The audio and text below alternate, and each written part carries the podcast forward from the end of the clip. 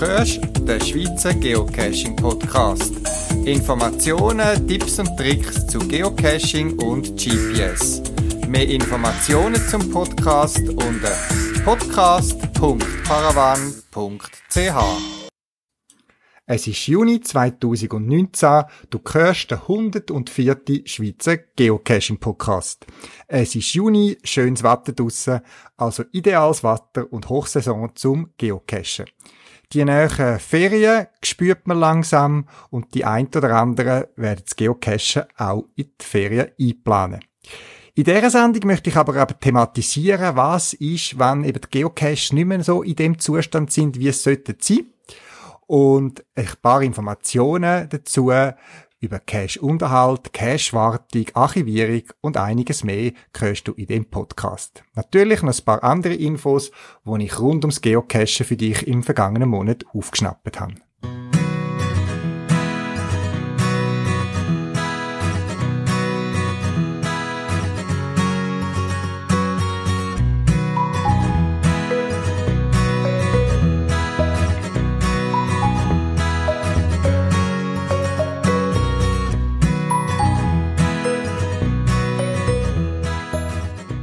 Natürlich bin ich auch im letzten Monat geocachen.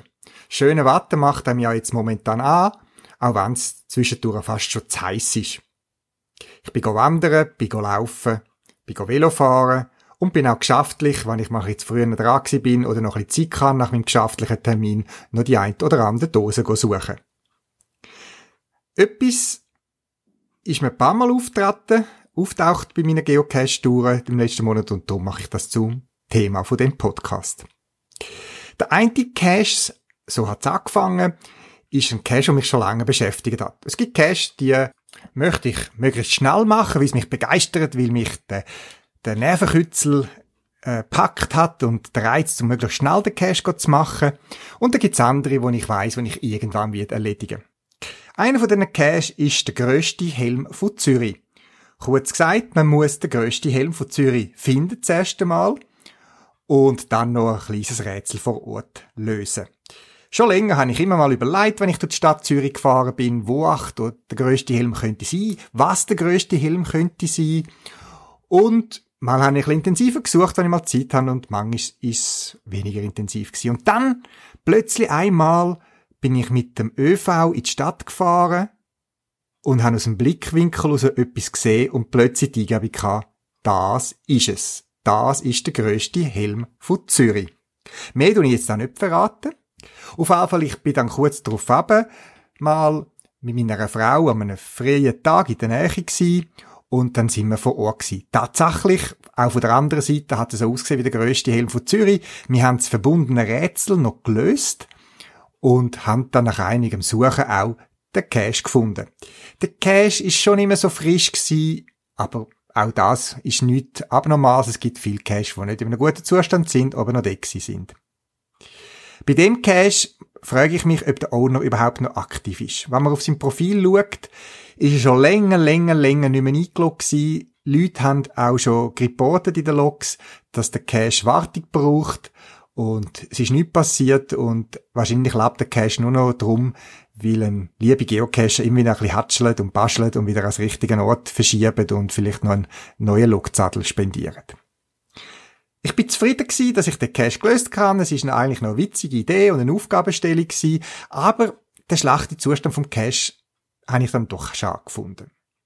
Ja, nun, es ist ein Cache gewesen und das Leben ist weitergegangen. Am anderen Wochenende haben wir uns spontan auch auf dem Watter ein bisschen geleitet, kurzfristig entschieden, eine kleine E-Bike-Velotour zu machen. Wir haben die Velo verladen, dass wir an eine neue Gegend kommen, haben dort vorne noch ganz schnell bei Project GC ein paar Cash gesucht mit höheren Favoritenpunkten und ich bin nicht enttäuscht worden. Es sind wirklich ganz tolle Cash gewesen. Ich führe euch die auch auf meiner Podcast-Webseite aus, wo ich auf meiner Tour im Grossraum Schweiz, also von der Stadt oder Gemeinde Schweiz gefunden habe, äh, zwischen dem Vierwaldstättersee und dem Lauenzensee, wo ich gefunden habe, doch, das ist schön, das sind Caches, wie ich es mir wünsche. Sie haben mich an Ort hingeführt, wo ich sonst nie angehalten hätte, wo ich einfach daran vorbeigefahren bin und etwas kleines Spezielles entdeckt habe, oder wo mich wirklich zum Lachen gebracht haben. Aber auf dieser Tour, wir sind noch ein bisschen weiter unterwegs gewesen, ähm, habe ich dann auch noch ein paar andere Cache gefunden. Weil ich gerade dort sind, weil wir gerade dort gehalten haben, wo ich vom Listing her schon gedacht habe, dass sie nichts Besonderes sind. Ich habe dazu mein GPS gebraucht, wo ich schon länger nicht mehr aktualisiert habe mit der aktuellen Geocache-Informationen. Und ich habe zwei, drei Geocache gefunden, problemlos, so wie es im Listing gestanden ist. Aber dann die Hai, wo ich dann das längere Log schreiben habe ich festgestellt, hey, die Cache gibt's ja gar nicht mehr. Die sind archiviert. Aber die Dosen sind noch vor, vor Ort gewesen.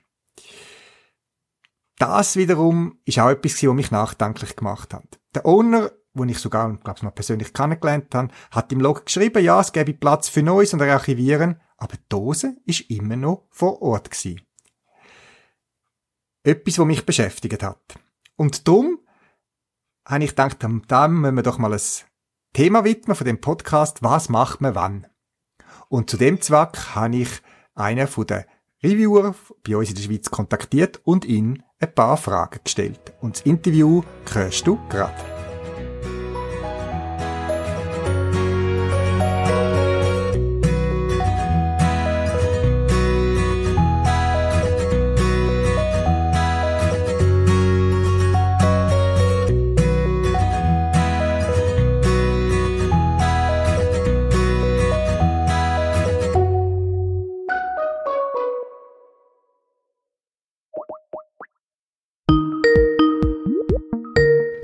Ja, da ist der Urs.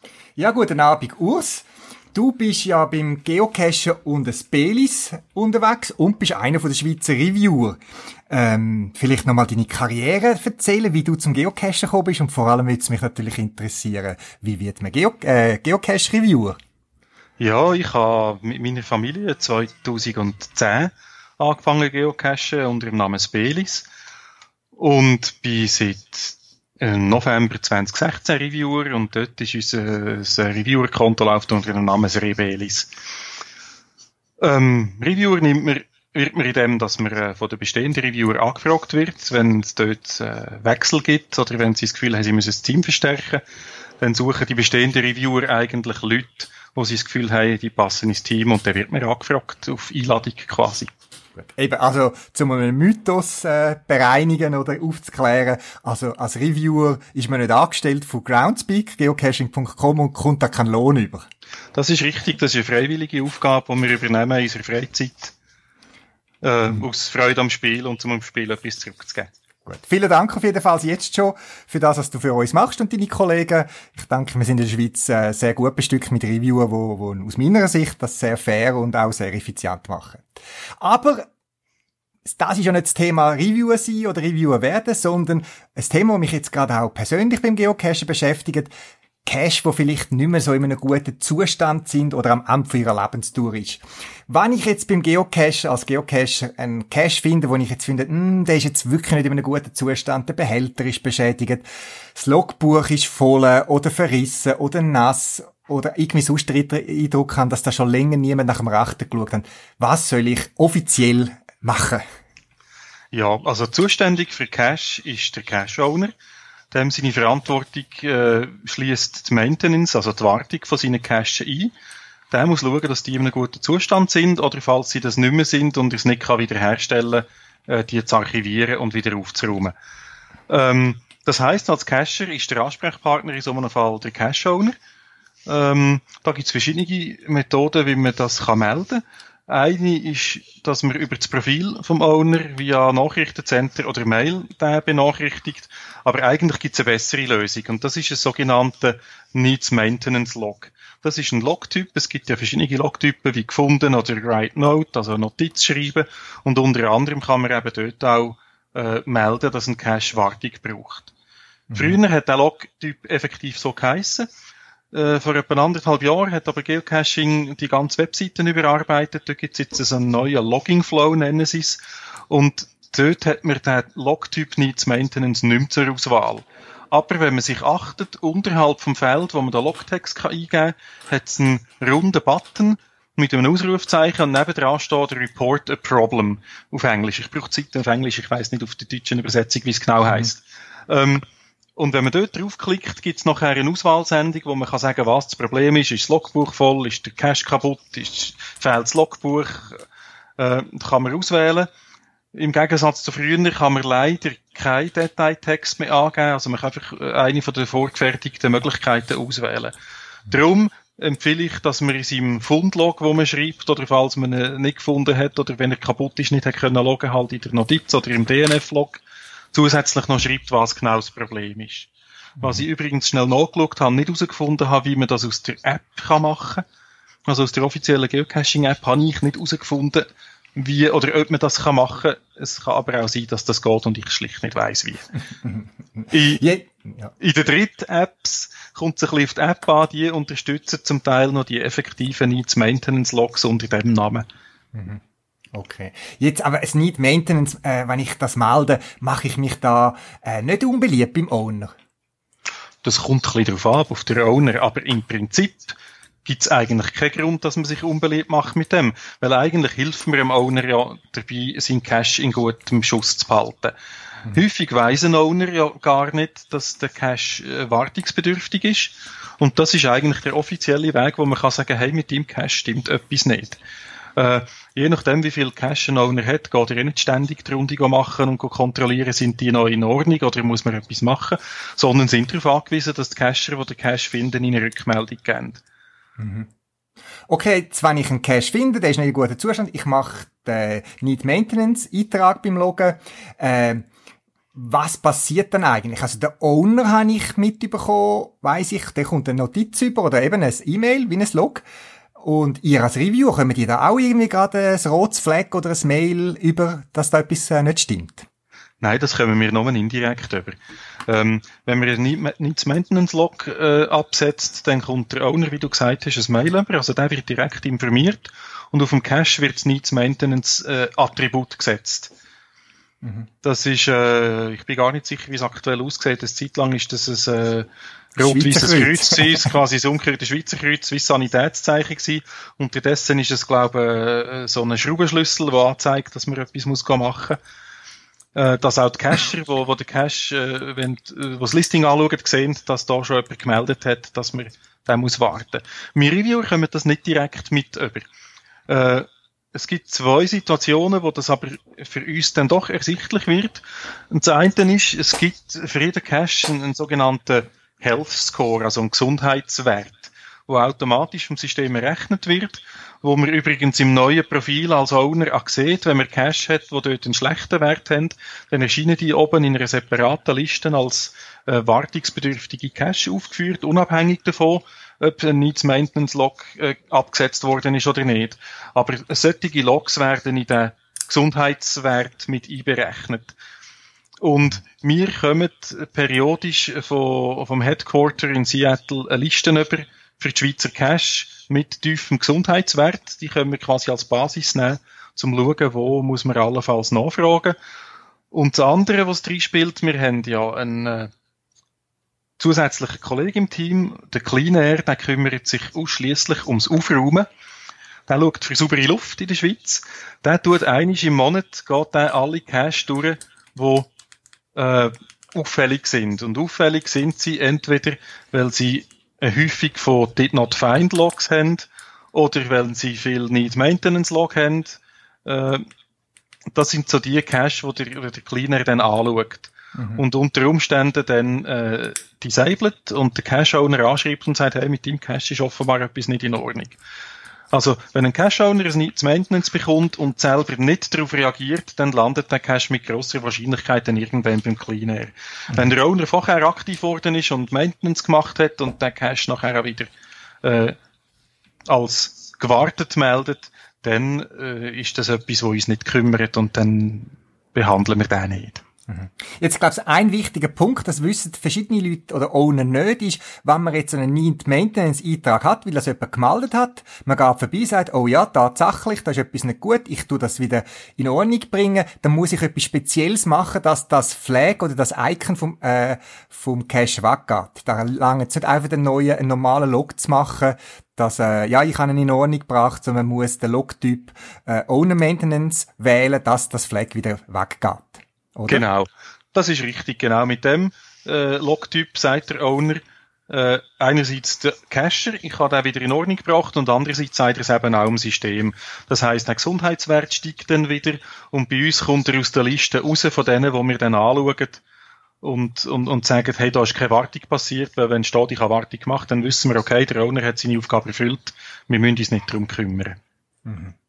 Jetzt, das ist ja der gute Fall, der Owner kümmert sich darum, so soll es ja sein, es kann mal etwas passieren, der Owner geht hin nach einer gewissen Zeit, tut den beheben, alles in Ordnung. Jetzt gibt's aber auch andere Fälle. Was soll ich als normaler Geocacher machen, wenn ich einen Cache finde, wo ich sehe, oh, der ist jetzt, sagen wir schon, zwei Monate hat es Need Maintenance Flag und der Owner hat sich noch nicht darum gekümmert.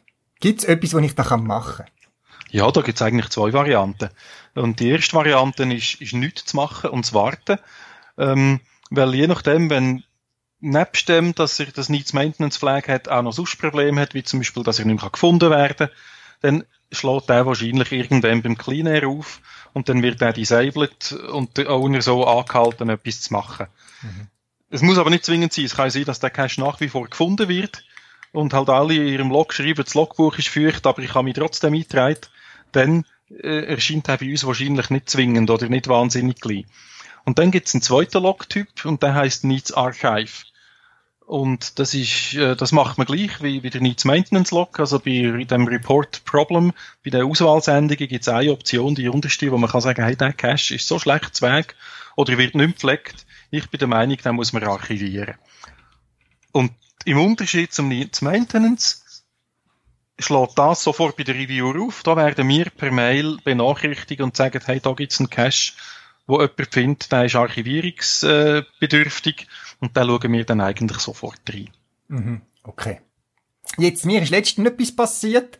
Ich habe äh, nicht aktuelle äh, Geocache-Daten auf meinem GPS gehabt und äh, habe den Cache gefunden, aber erst die gesehen, dass der Cache schon gar nicht mehr nach, äh, aktiv ist, sondern schon archiviert. Aber der Cache ist noch vor Ort.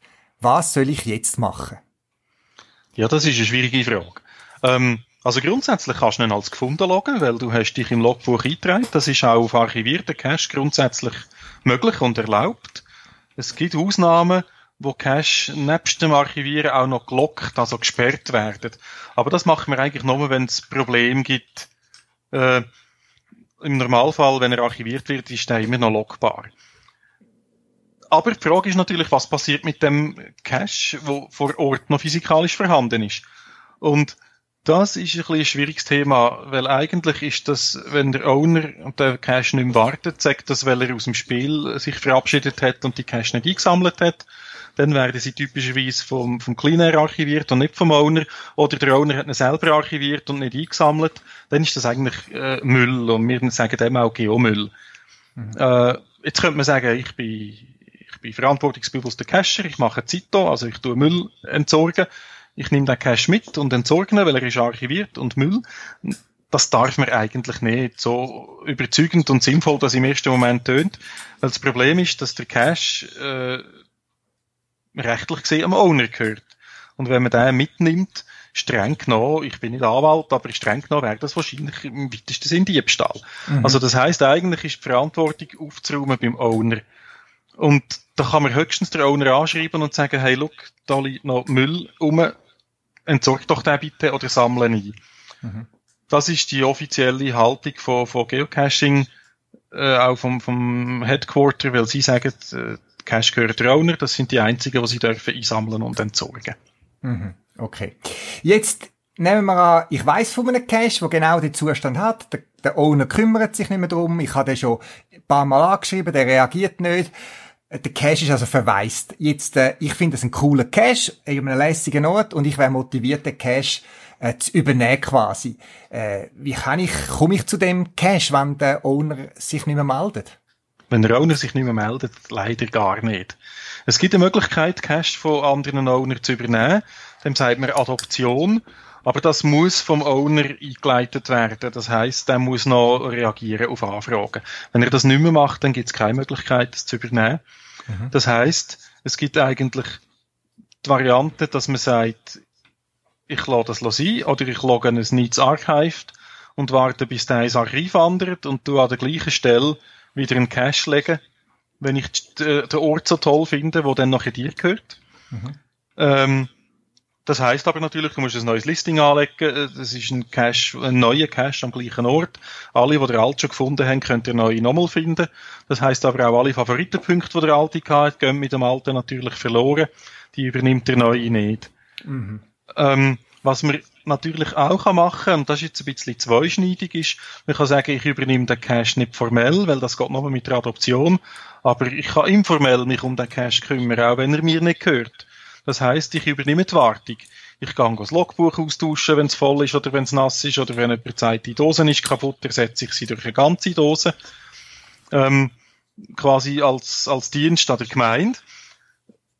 Das Zweischneidige daran ist, dass es natürlich nicht ganz sauber ist, weil eigentlich ist es wirklich die Verantwortung vom Owner, seine Cash im Schuss zu halten und der nicht gewartete Cash ist, ist insofern problematisch, dass man je nachdem ja nicht nur muss Wartung machen am Cache selber, sondern auch Wartung am Listing. Und das kann man natürlich dann in so einem Fall nicht. Okay, gut. Also das heißt zum Beispiel den Cache auf meine Watchlist setzen, also auf die Beobachtungsliste, dass ich weiß, was passiert mit dem Cache und ich auch mitbekomme, wenn er archiviert würde, dann könnte ich sofort meinen Cache deplatzieren. Genau. Okay. Gut. Ja, jetzt nehmen wir die andere Seite an. Ich bin Owner von einem Cash, wo mir viel, wo mir Freude gemacht hat, aber irgendwie mag ich mich nicht mehr um den Cash kümmern, aber ich weiß, dass er geschätzt wird und ich möchte weitergeben. Wie muss ich da konkret vorgehen, um den auch jemand anderem wie zu verschenken oder zur Adoption freizugeben?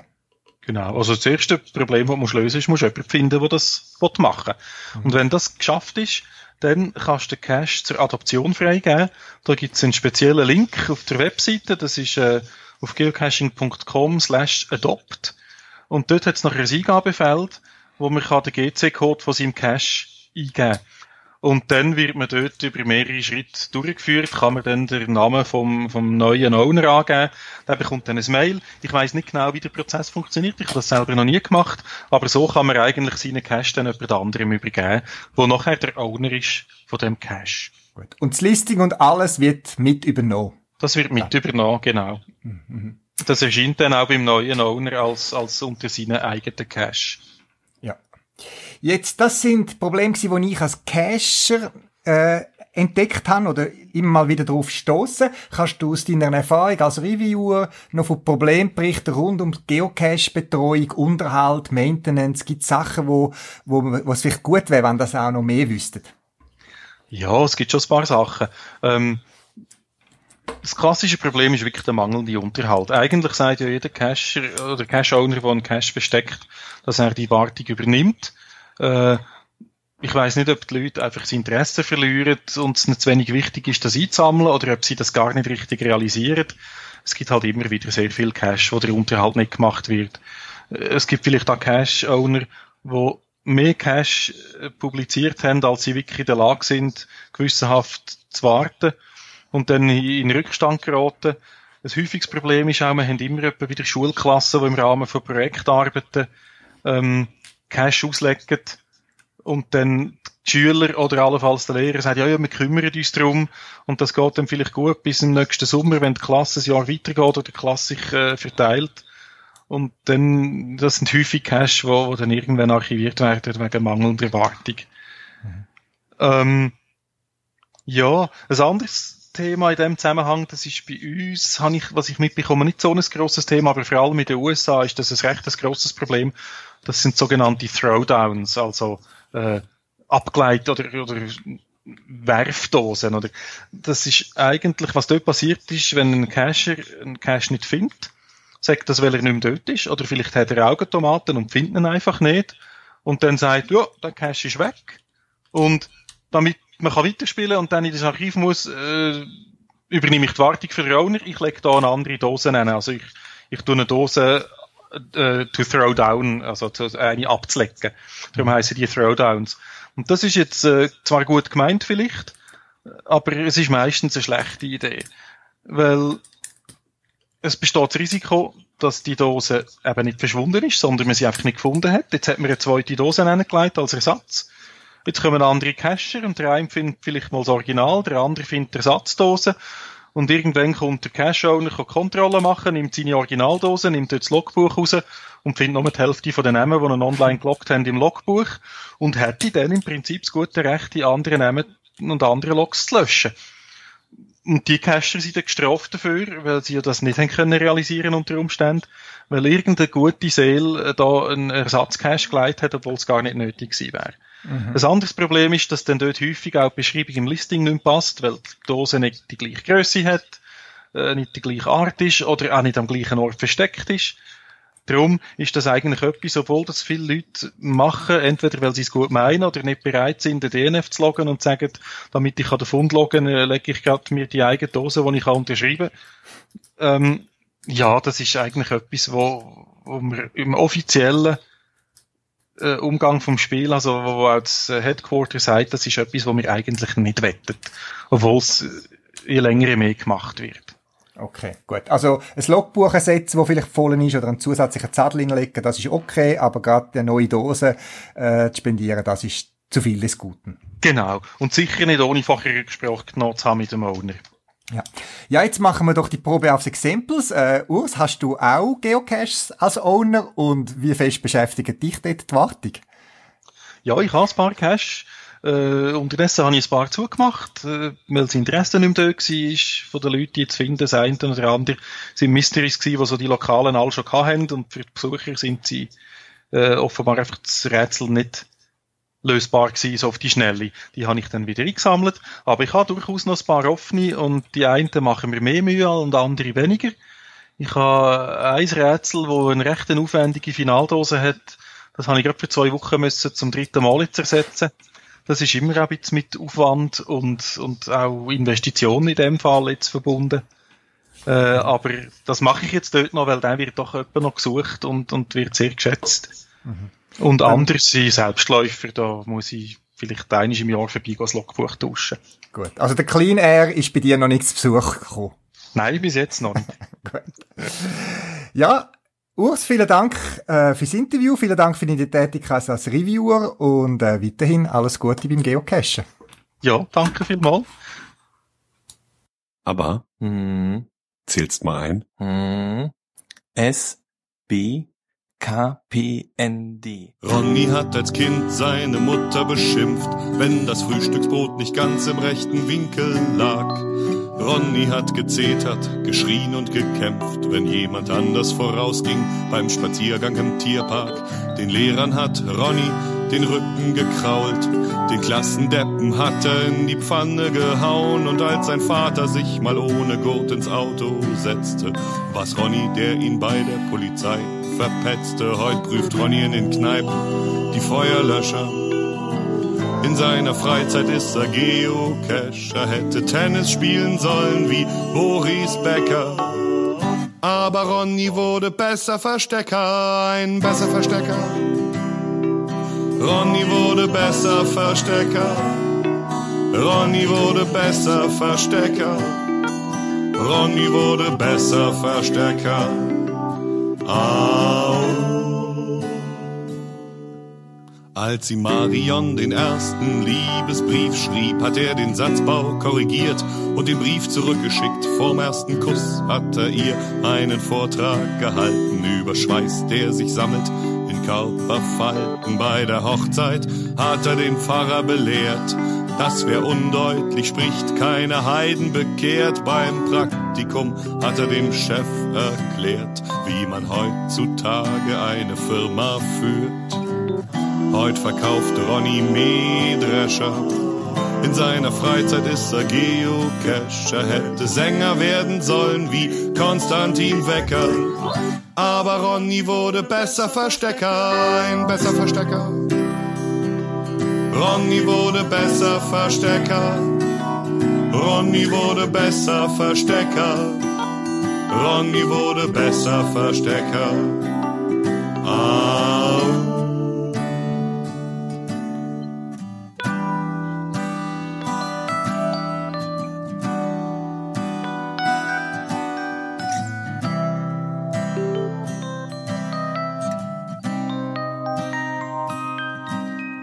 Eines Tages spürte Ronny so ein Ziehen da am Herzen. Sein Arm wurde taub, unerträglich die Schmerzen. Seine sterbende Hülle wurde von niemandem entdeckt. Ronny hatte sich einfach zu gut versteckt. Er war ein besser Verstecker.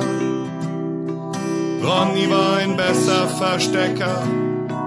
Ronny war ein besser Verstecker. Ronny war ein besser Verstecker. Ah. Ein besser Verstecker. Ronny war ein besser Verstecker. Ronny war ein besser Verstecker. Ronny war ein besser Verstecker. Au.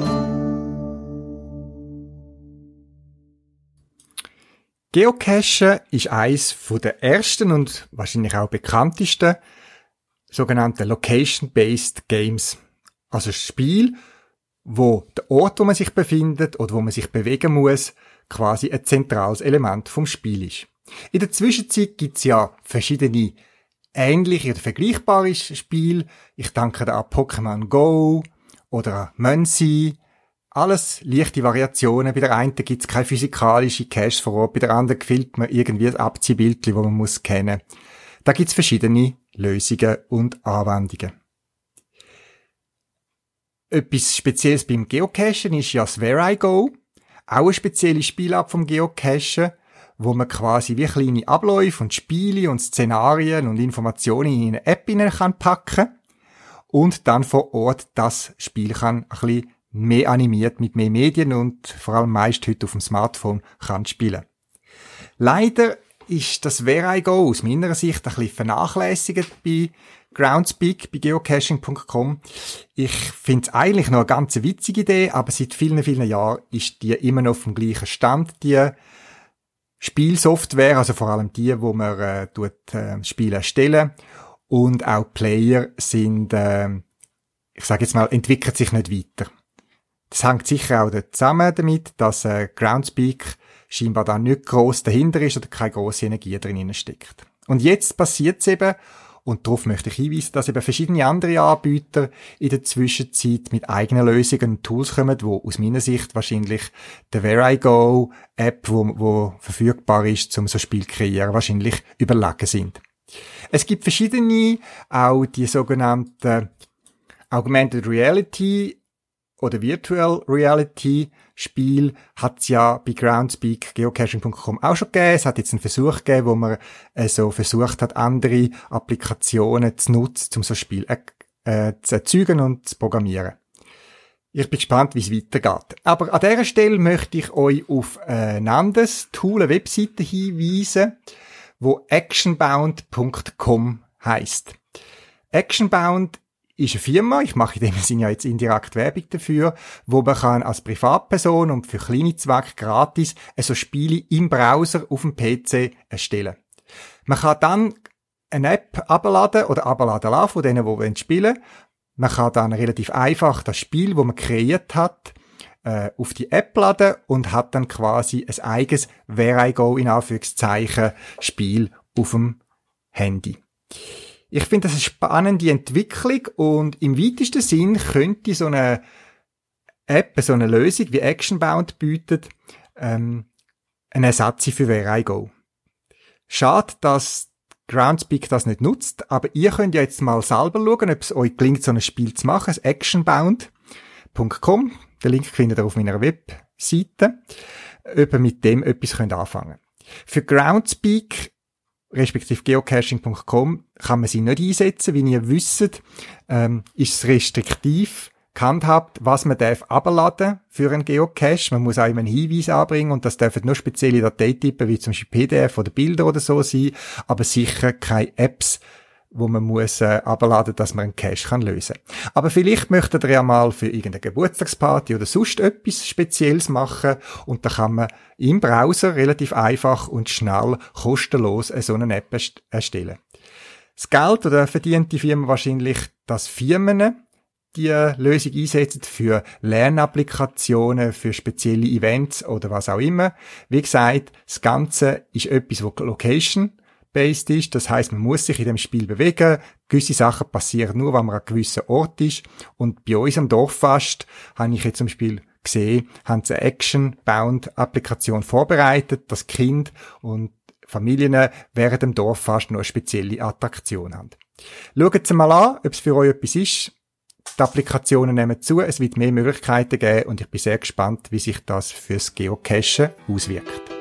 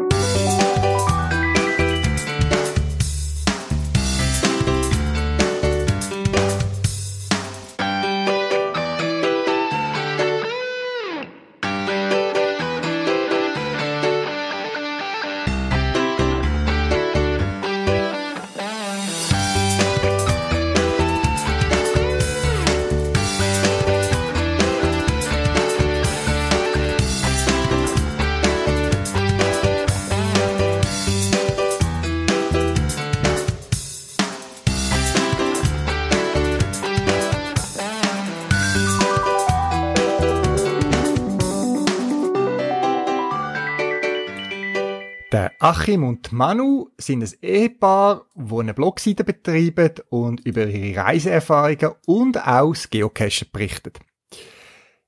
Kürzlich haben sie auf ihrer Webseite eine Liste von Power Trails, Geocaching Power Trails in der Schweiz veröffentlicht. Eine schöne Übersicht nach Kanton sortierbar, nach Anzahl Dosen sortierbar, nach Länge, nach Codenamen und so weiter, wo man kann Power Trails machen. Wer mich schon länger lost als Podcast weiß, dass ich nicht so auf Pod, äh, Powertrails st äh, stehe, aber ich weiß, dass sie vielen Leuten Freude machen und ich möchte darum auch auf die Webseite hinweisen. Es ist eine schöne Übersicht, wo man auf einen Blick verschiedenste äh, Powertrails findet, die es gut zusammenstellen.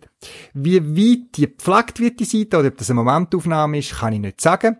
Ich tue den Link mal auf die Podcast-Webseite, dann findet ihr dort die Liste mit den Powertrails.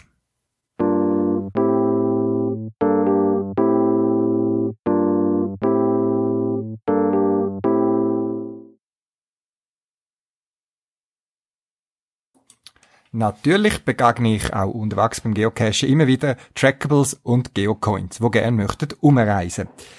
Wie ich schon mal erwähnt habe, ich lade die meistens liegen, wenn ich nicht weiß, was ich mit denen soll machen. Ich bin zu faul vielleicht, um auf dem Handy nachschauen, was jetzt mit dem Trackable los ist. Am liebsten habe ich's, wenn eine Etikette dranhängt, wo drauf steht, was man mit dem soll machen oder wohin soll reisen.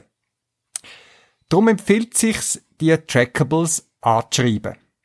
Mit einer kleinen Etikette, empfehlenswert, gerade auch wenn man weiterreisen will, Deutsch und Englisch oder mehrsprachig sogar, sofern es der Platz zulässt. Und auch eine Möglichkeit, wo es attraktiv macht, zum den Trackable loggen.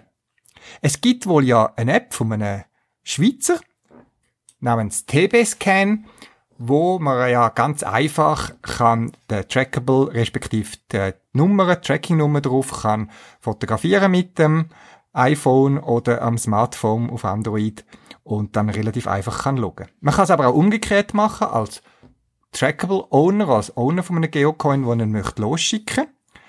Auf meiner Webseite podcast.paravan.ch schrägstrich gc-tools gibt es eine Möglichkeit, zum ganz einfach einen sogenannten QR-Code für sein Trackable zu erzeugen. Man gibt dazu dort einfach seine Trackable-Nummer ein und kommt nachher ein PDF mit QR-Codes in verschiedenen Grössen äh, dargestellt, die man kann ausdrucken, laminieren und als Zettel an sein Trackable anhängen oder draufkleben oder so. Heute haben eigentlich alle Smartphones mit Kamera eine Möglichkeit, automatisch QR-Code zu erkennen. Und der QR-Code führt dann direkt aufs Internet, auf die Seite, wo man den Trackable kann loggen. Man muss also keine Nummern mehr eingeben, nichts mehr, weil das ist dann alles in dem QR-Code enthalten. Es macht es also interessant und einfach für ein Finden von einem Trackable, von deinem Geocoin, Team Trackable, den zu loggen. Die Möglichkeit ist gratis und kostenlos bei mir auf der Podcast-Webseite äh, für dich zur Verfügung. Auf der gleichen Seite findest du übrigens auch, weil wir es heute von Cash-Owner und Maintenance haben, Möglichkeiten, Logzadel in verschiedensten Formaten ausdrucken. Für Mikros, für Petroling und so weiter. Verschiedene Grössen, wo du den, den Geocache-Namen kannst eingeben, noch eine Kontaktadresse oder eine Kontakttelefonnummer, wenn du das möchtest. Du kannst das Formular abschicken und es generiert dir ein PDF, wo du kannst ausdrucken und dann hast du schön maßhaltig ein Logstreifen, Logbuch zum Ausdrucken. Das, wenn du dir das Geld für Logbücher willst, sparen Logbücher gibt's ja bei mir im Shop paravan.ch und gerade auch für Petroling, finde ich, bewähren sich eben schon auch die kleinen Büchli, wie man es bei mir rüberkommt, wo äh, weiß nicht, 100 oder so Logitrag Platz haben und wo viel einfacher sind zum Ausnehmen und wieder versorgen als irgendwelche aufgerollte Zettel, die mit der Zeit wieder verreissen und vermodern und so weiter. Darum biete ich dir beide Möglichkeiten an. Du kannst die Logbücher zusammen mit Petroling und so weiter bei mir im Shop beziehen, paravan.ch oder, wenn du es selber machen druckst du dir ein PDF aus. Zum Thema Petroling, die sind ja in der Zwischenzeit fast der Standard bei uns für kleine Mikrocaches. Sie sind dicht, sie sind äh, sehr robust, äh, sie sind relativ günstig und gerade auch, wenn man irgendetwas Magnetisches möchte haben, zum Neumann anbringen, äh, das ist auch sehr oft heute im Gelände irgendwie so, an einem Geländer hinter einer Plakattafel oder so weiter, ist das eine gute Möglichkeit zum Cache verstecken mit einem Magnet.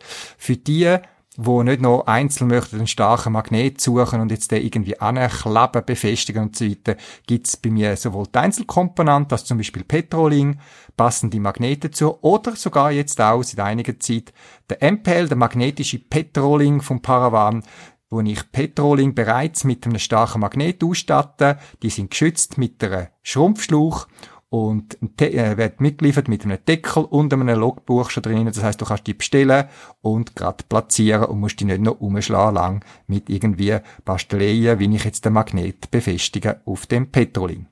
Petroling sind ja aus eben PET, Kunststoff. Das ist ein Kunststoff, der sehr robust ist, lebensmittelig, aber auch relativ schlecht zum Bemalen, Bekleben oder ähm, eben verkleben. Das ist ein Kunststoff, der das eben nicht so sollte sich eignen dafür, weil er dafür sonst eben nichts aufnimmt, Aroma und so weiter. Drum, wenn du selber etwas willst, basteln, gerade auch mit Petroling, dann musst du gut überlegen, was du für einen Kleber und so weiter brauchst. Ganz schlecht finde ich, ist Heißleim. Das scheint auf den ersten Moment eine gute Lösung und so weiter. Heißleim ist aber nicht nur für Magnet auf Petroling, sondern auch für ganz andere Sachen draussen nicht geeignet. Es ist einfach nicht witterungsbeständig, es wird sehr stahl, so eine Art wie nicht spröd und starr und so weiter und bricht schnell ab. Drum gut überlegen, mit was du deine Caches machst. Ähm, man findet immer wieder Caches, die sehr schön ausgesehen haben, die Hai im Trocknen, aber sobald es eine Zeit lang draussen sind, der Witterung ausgesetzt, ähm, leiden die sehr schnell. Die Witterung und die Umgebungseinflüsse, Sonne, Regen, Feuchtigkeit, die sind sehr brutal zum Material und können den Geocache sehr schnell ähm, zusetzen. Überleg das gut. Es ist schade, wenn du viel Zeit investierst, wo nachher schnell wieder zu Maintenance führt. Ja, und damit schließe ich den Podcast ab und wünsche dir viel Spaß als Geocacher beim Suchen, aber auch als Owner beim Erfinden, Ausdenken und Platzieren von tollen Geocaches für uns alle.